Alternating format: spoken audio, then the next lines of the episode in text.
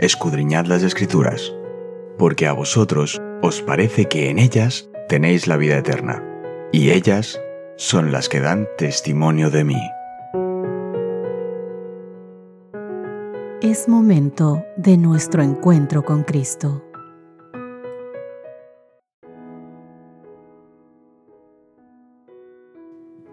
Hola, hola, ¿qué tal queridos amigos? Qué gusto saludarles. Bienvenidos a este miércoles 3 de mayo, donde el Señor nos da la dicha nuevamente de juntarnos en el estudio de esta mañana, hoy con el título El Mesías cortado. Recordad que ayer Daniel recibió instrucciones sobre la primera parte de esos 2300 días. Vimos que Daniel comenzó esta profecía con los 490 años, con un acontecimiento que era exactamente importante para Daniel y para los judíos, que era la orden de restaurar y construir Jerusalén, reconstruir.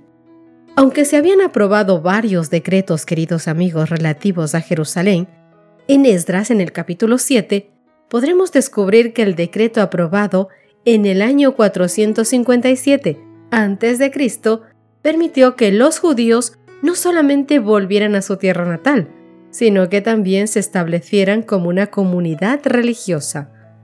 Permíteme que te lea algo de Esdras capítulo 7. Vamos a ir al verso 13 y también el verso 27. La palabra del Señor dice, Por mí es dada orden que todo aquel en mi reino, del pueblo de Israel y de sus sacerdotes y levitas que quieran ir contigo, a Jerusalén vayan Bendito Jehová Dios de nuestros padres que puso tal cosa en el corazón del rey para honrar la casa de Jehová que está en Jerusalén. Es importante notar que el decreto de Artajerjes se emitió en el otoño del año 457 a.C.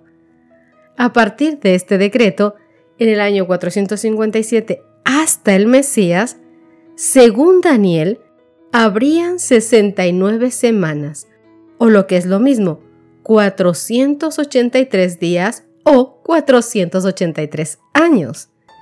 Si comenzamos en el año 457 a.C., que se decretó la orden para reconstruir Jerusalén, y avanzamos en la línea de tiempo de la historia, vamos a llegar al año 27 después de Cristo. La palabra Mesías significa el ungido y en el año 27 después de Cristo, Jesucristo, el Mesías, se bautizó. ¿Te das cuenta cómo todo se cumple? Esto ya no solamente es Biblia, si tú te diriges a la historia, vas a encontrar que los tiempos coinciden. Mateo capítulo 3 versos 13 al 17 es el momento en el que se cumplió esto. Entonces Jesús vino de Galilea a Juan, al Jordán, para ser bautizado por él. Mas Juan se le oponía diciendo, Yo necesito ser bautizado por ti, ¿y tú vienes a mí? Pero Jesús le respondió, Deja ahora, porque así conviene que cumplamos toda justicia. Entonces le dejó, y Jesús después que fue bautizado, subió luego del agua, y he aquí los cielos le fueron abiertos, y vio al Espíritu de Dios que descendía como paloma y que venía sobre él. Hubo una voz de los cielos que decía, Este es mi Hijo amado en quien tengo complacencia. Daniel, mi querido amigo, predijo cientos de años de anticipación el año exacto del bautismo de nuestro Señor Jesucristo, el momento en que Jesús comenzaría sus tres años y medio de ministerio. Qué grandes verdades revelan los siguientes textos que leeremos en Romanos capítulo 5, versos 6 al 9, junto con Daniel capítulo 9, verso 26. Presta atención. Romanos dice, porque Cristo, cuando aún éramos débiles, a su tiempo murió por los impíos. Ciertamente apenas morirá alguno por un justo. Con todo, pudiera ser que alguno osara morir por el bueno mas Dios muestra su amor para con nosotros en que siendo aún pecadores, Cristo murió por nosotros. Pues mucho más estando ya justificados en su sangre, por él seremos salvos de la ira. Ahora vámonos rápidamente a Daniel capítulo 9, verso 26. Y después de las sesenta y dos semanas se quitará la vida al Mesías, mas no por sí. Y el pueblo de un príncipe que ha de venir destruirá la ciudad y el santuario. Y su fin será con inundación, y hasta el fin de la guerra durarán las devastaciones. Después de las sesenta y dos semanas, le quitarán la vida al Mesías y nada le quedará, dice Daniel capítulo 9, verso 26. Y después de las sesenta y dos semanas, se quitará la vida al Mesías, mas no por sí, y el pueblo de un príncipe que ha de venir destruirá la ciudad y el santuario, y su fin será con inundación, y hasta el fin de la guerra durarán las devastaciones. Quédate con esto en mente. El Mesías será cortado, dice la palabra de Dios, o lo que es lo mismo, crucificado. El versículo agrega, y nada le quedará. En otras palabras, la muerte de Cristo en la cruz del Calvario fue para nosotros, no para sí mismo, por lo que Pablo pudo escribir. Pero Dios demuestra su amor para con nosotros en que siendo aún pecadores, Cristo murió por nosotros. Romanos capítulo 5, verso 8.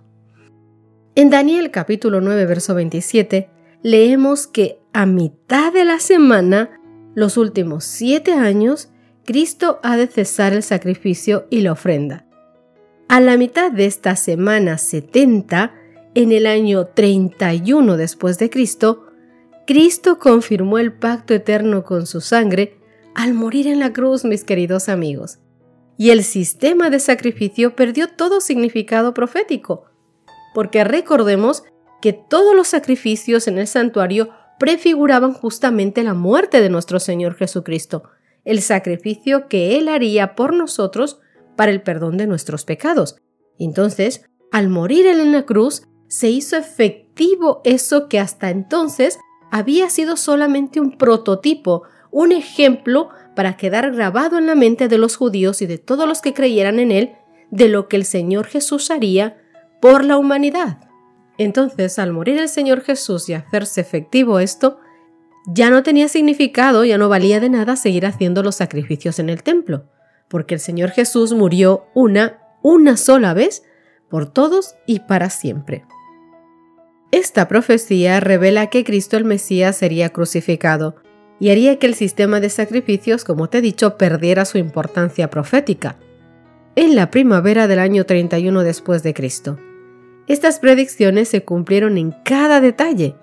Exactamente en la Pascua, cuando el sumo sacerdote ofrecía el Cordero Pascual, en ese instante fue crucificado Cristo por nosotros. Leamos algunos textos bíblicos teniendo en mente lo que acabamos de leer. ¿Cómo nos ayudan esos versículos que vamos a leer a entender la profecía de Daniel capítulo 9, versos 24 al 27, que te repito nuevamente lo que dice? Setenta semanas están determinadas sobre tu pueblo y sobre tu santa ciudad, para terminar la prevaricación y poner fin al pecado, y expiar la iniquidad para traer la justicia perdurable, y sellar la visión y la profecía, y ungir al santo de los santos Sabe pues y entiende que desde la salida de la orden para restaurar y edificar a Jerusalén hasta el Mesías príncipe, habrán siete semanas y sesenta y dos semanas. Se volverá a edificar la plaza y el muro en tiempos angustiosos. Y después de las sesenta y dos semanas, se quitará la vida al Mesías, mas no por sí, y el pueblo de un príncipe que ha de venir destruirá la ciudad y el santuario y su fin será con inundación, y hasta el fin de la guerra durarán las devastaciones. Y por otra semana confirmará el pacto con muchos. A la mitad de la semana hará cesar el sacrificio y la ofrenda. Después, con la muchedumbre de las abominaciones, vendrá el desolador, hasta que venga la consumación y lo que esté determinado se derrame sobre el desolador.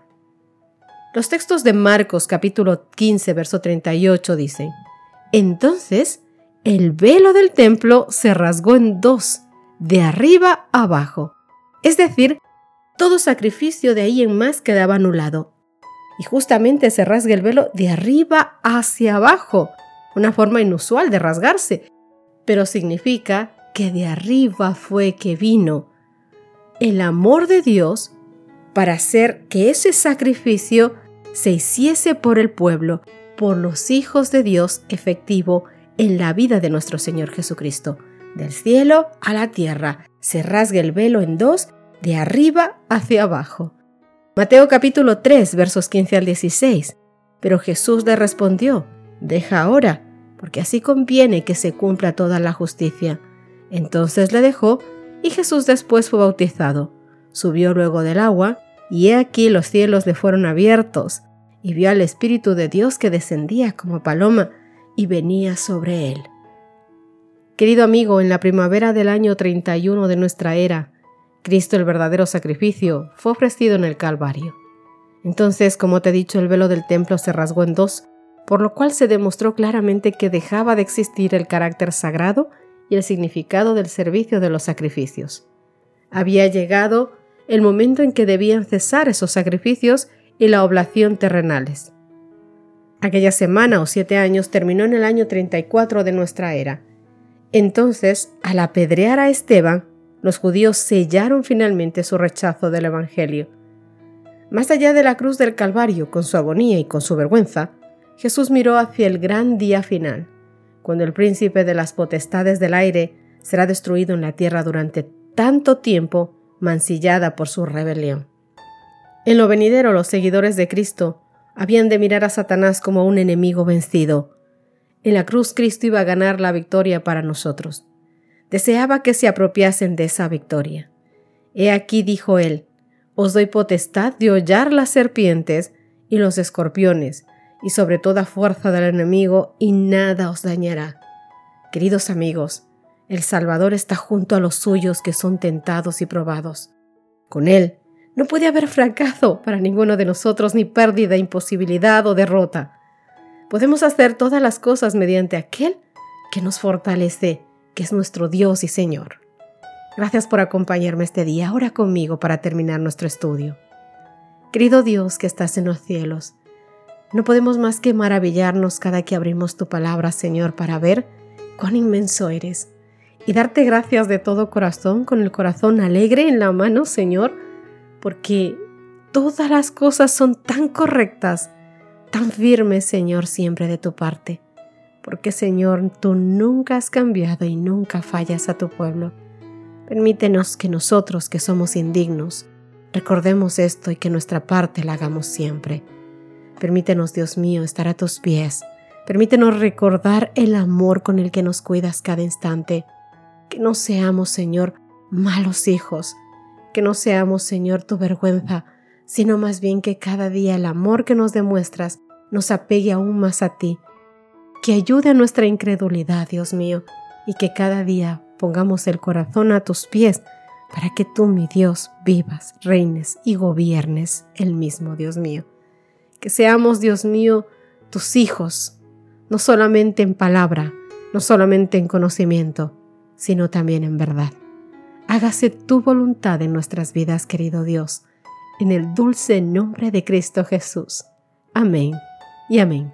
Hasta mañana, Dios te guarde. Gracias por acompañarnos. Te recordamos que nos encontramos en redes sociales. Estamos en Facebook, Twitter e Instagram como Ministerio Evangelike. También puedes visitar nuestro sitio web www.evangelike.com.